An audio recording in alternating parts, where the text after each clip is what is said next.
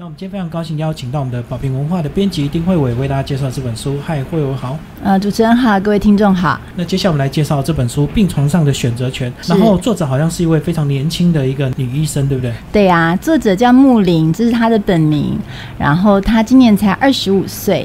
他是呃香港的医师，是今年才当内科的住院医师第一年，所以这本书就是他从实习到这一年的很多这个，不管跟家属或者是跟病人整个呃相处的一个过程，把它记录下来，这样。对对，可以这么说。当初呃，我是在一个叫端传媒的这个媒体上面看到木林的文章，他在端传媒上面有专栏，然后写的就是呃他在医疗第一。线的现场，好所接触到的那些生离死别，然后带给他的一些震撼和他的和他的一些一些反思，我觉得深深受到他的吸引，就是因为他很年轻，嗯，他够年轻，他还太年轻啊！不管是他当实习医师的时候，其实在书里面就可以看到，当实习医师的时候，或是他。当住院医师，因为面对生死，其实那个人性的挣扎和考验是很大的。不管是对于躺在这个病床上的这个病人来说，还有他的家属来说，还有这个整个医疗体系来说，都是有很多不同的那种拉锯在里面。而身为一个这么年轻的医师，然后木林他是很会去思考的。我觉得他有一个成熟的老灵魂，但是他同时也有一种义无反顾的热情。和热血，就是属于年轻独有的天真，所以在这个当中过程当中，其实所见所思、所接触的，带给他很大的震撼。然后把这些所有的呃心情都都写在一个个的这些故事里面。其实他这本书这个蛮大的一个震撼，就是跟这个家属关系，对不对？他就讲到，在一开始要讲到他在医学院的训练是只有教这个医病关系，却没有教医生跟这个家属的一个关系要怎么样建立或者是沟通这样。对呀，这些其实都是真的到医疗现场，当他当了医师，在病床旁边，然后和家属开始进行面临这个。病床上的这个病人生死的拉锯的时候，才去发现的情况。所以里面举蛮多例子，就是呃，当这个病患跟家属呃两个想法或意愿不一样的时候，他到底该怎么办？对啊，所以这也是这本书为什么叫做病床上的选择权。嗯，其实就是一个病人本身应该是有选择的。病人本身应该是可以自己决定我的生命要怎么样。我到了病危的时候，我要不要急救？我要不要插管？要不要做心肺复苏术？然后可能压断我几根肋骨。但是往往即使病人他已经事先签了不做心肺复苏术的同意书，到了现场，这个家属还是有很多的意见，会左右这个医疗的决定。所以。那么，医师其实是处在其等于是卡在中间的。医师有他的专业，那他要怎么判断，或是他能怎么做，他可以做多少？就是家属通常都不轻易相信，就是这样就走了，或者是就没有办法再急救，或者是说，呃，让他好好走吧。嗯，总是会觉得说，总要做一些什么事情才会有机会。对啊，其实有过有过这样子经历的的人哈，都会。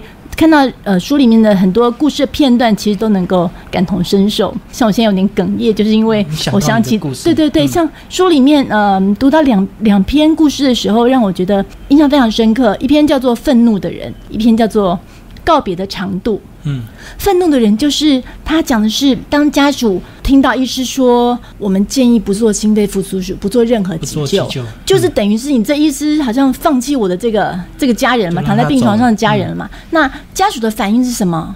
通常是愤怒，对，而且会对医师就是说，进来昨天进来还好好的，怎么现在变成这样子？对，都是你们你们没有做到什么，你们害的。那愤怒之后呢？那家属就有很多不同的反应，然后另外一个是告别的长度。告别长的木林是写说，他所经历过最漫长的一场急救，竟然是在一个末期癌症的病人身上发生的。那是一个老婆婆，她得了末期的口腔癌，当她病危的时候，她的家属却一而再、再而三的要求急救、急救、再急救。嗯。所以在那个整个医疗急救的现场，可以看到木林他很多的困惑，很多的挣扎。那对于生命，我们到底要怎么样子看待？怎么样子叫做让生命好好的走？因为家属总想说，至少急救让他能够呃好好的跟他告别，或者是讲几句话。可是即使急救了，他也是在昏迷状态啊。对啊，像有一个家属，呃，就是木林在电话，就是快跟他吵起来了。嗯，那就是因为。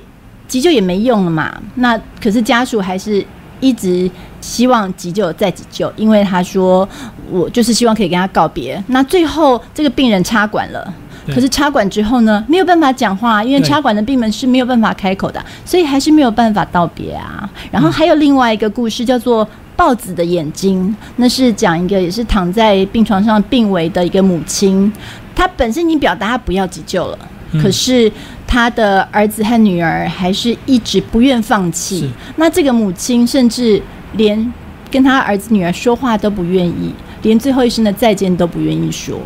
嗯嗯嗯，因为其实病人他最清楚他的状况，对不对？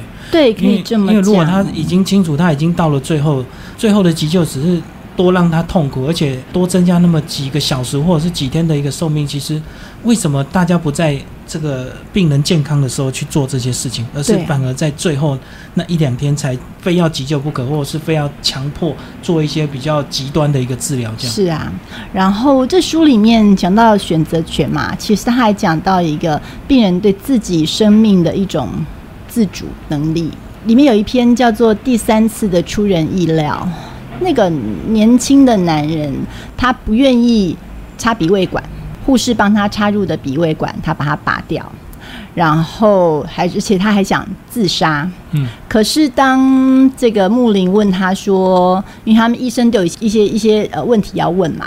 问他说：“当你病危的时候，你愿不愿意接受急救？心肺复苏术？”这个病人却说他愿意。其实这是很矛盾的啊！他一下子自己自杀，然后转过来又说愿意接受急救，然后还有鼻胃管也是。到最后，这个病人他签下了不做心肺复苏术的同意书。可是当穆林问他：“那你愿不愿意插鼻胃管的时候？”他愿意，他又愿意。为什么？因为他快要死了。他要死这件事情不是死神夺走他生命这件事情，是他没办法不死，因为他病情如此。可是要不要插鼻胃管，这是我自己可以为我自己做主的。嗯嗯，然后甚至。自杀这件事情，也是他在表达对自己生命的这个最后一点点的控制权。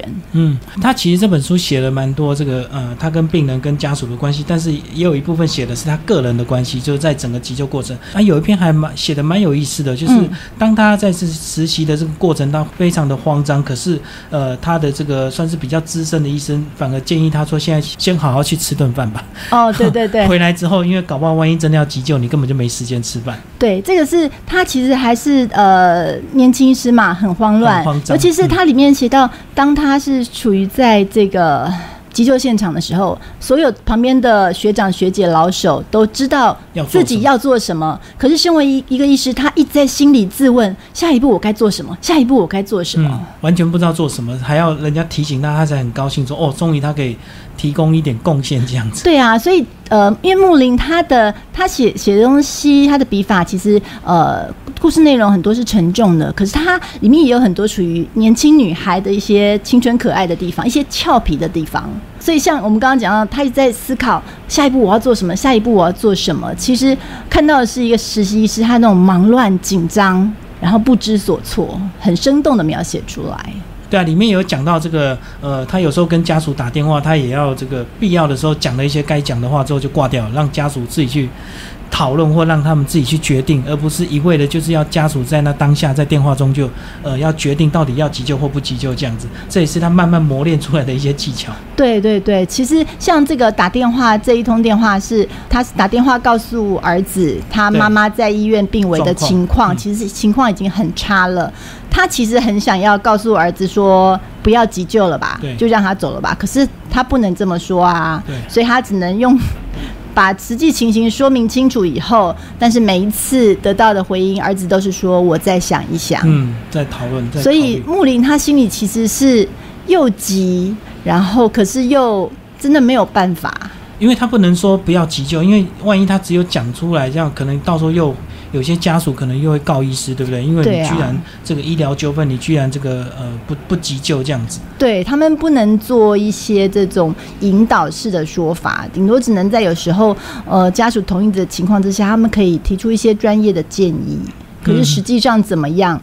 并不是身为医生的他们可以去选择的。嗯，那其实我们在想说，医院呢，其实不是只有老人家或者是这个呃身体不好的人，他还有讲到一篇是专门针对小孩子的。对，有些小孩子这个也许先天有些什么状况，很年轻，还是可能会遇到这个住院，呃，即将要离开这样的一个问题。他在书中也写了一一些章节。嗯，对，其中有一篇告别式，我看的时候就是泪流满面。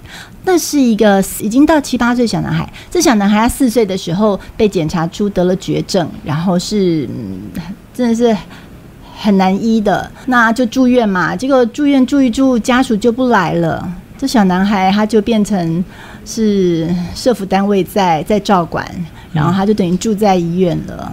那他叫医院的男的就叫哥哥，然后护士或是女生就叫姐姐，然后主治大夫他叫他爸爸。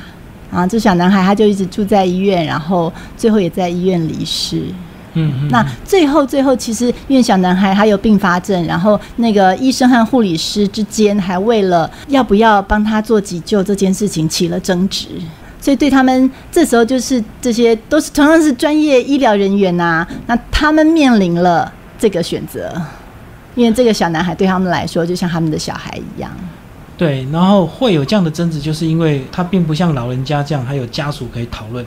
那这个小男孩可能都没有家人，所以变成他们要自己决定要怎么帮他做，做到什么程度。对呀，怎么样？到底是到底什么是最好的决定？然后还有一篇叫做《睡美人》，那个是一个一个中学生，中学生他因为得到了呃一个一种脑炎，他。前一天本来还准备要去郊游的，结果隔天就突然会陷入深度的昏迷。然后当他醒来的时候，他的记忆只回到心智年龄只回到小学。嗯，所以他就等于是他的爸爸妈妈就一路陪着他，要把他从小学的能力慢慢恢复到他那个十几岁的年纪。他这边就有写到说，在这个呃年轻的病人比较会。被人家关注，呃，年轻貌美的就更罕见。他就讲到这个睡美人，是她是一一个非常漂亮的一个少女，然后得到罕见的这个自体免疫性脑炎。嗯，对啊，就是在她的生活等于在一夜之间，像睡美人一样，一夜之间就起了变化。本来活蹦乱跳的，然后就沉睡不醒。嗯，然后醒来以后，世界都变了样。但是当然幸运的是，这个女生她并不知道，她就是觉得自己就是一个小学生了。所以其实这本书就是过去她很多这个文文章的一个集结，对不对？嗯，对。然后也有，当然是在书里面也有很多新写的故事，所以会让读起来特别感动，是因为她是刚年轻的这个刚担任医师的这种非常年轻的一个状态，所以她很多看事情的一个角度以及跟。病人或者是家属的互动关系都是非常新鲜，呃，非常有意思的，并不像所谓的老练的医生，他可能就比较不会有这样的一个感触，对不对？没错，所以在读起来的时候，其实我觉得很接近我们家属的心情，嗯，就是很接近我们一般读者的心情啦，因为他很多的疑惑，很多的。不明白是跟我们一样的。我们和这个作者木林之间的区别是，他有医疗的专业知识，对他知道这个时候可能不适合做这些做这些医学上的事情。可是除此之外，他的想法、他的情绪，尤其是情绪，呃，这种不安定，或者是愤怒，或者是悲伤，或者是一片空白，是跟我们一般人一样的。就跟我们很接近，所以我们读起来会有那种同理心，然后会呃会让呃读者也会有很强烈的一个感受，就对。对对，很容易进入这个他的故事里面。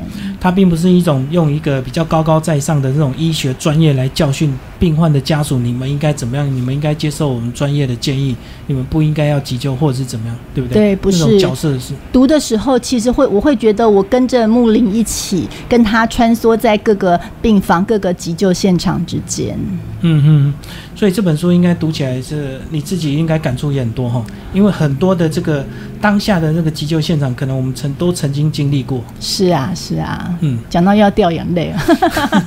你过去也曾经有经历过这个要不要急救这样的一个煎熬吗？有啊，有啊，嗯，呃，没有煎熬太久了，因为我们是家人都一致同意就不要急救这样子，所以就这样走过来了，到现在。嗯，但是会让你这个回到当下那种情境，对不对？对，然后我觉得呃，有一点就是我会多一些同理，对于这些医疗现场的这些医师、护理师们，因为呃，回想到。当时我的家人发生状况的时候，我们跟医师之间其实情绪上会有一些对立的。对对对。但是读了这些以后，读了他的这本书的内容以后，我会想到回想到当时那个那那几位医生他们的表情，他们内心可能有的感受。非常谢谢慧伟为大家介绍《病床上的选择权》，宝瓶文化所出版。谢谢，谢谢。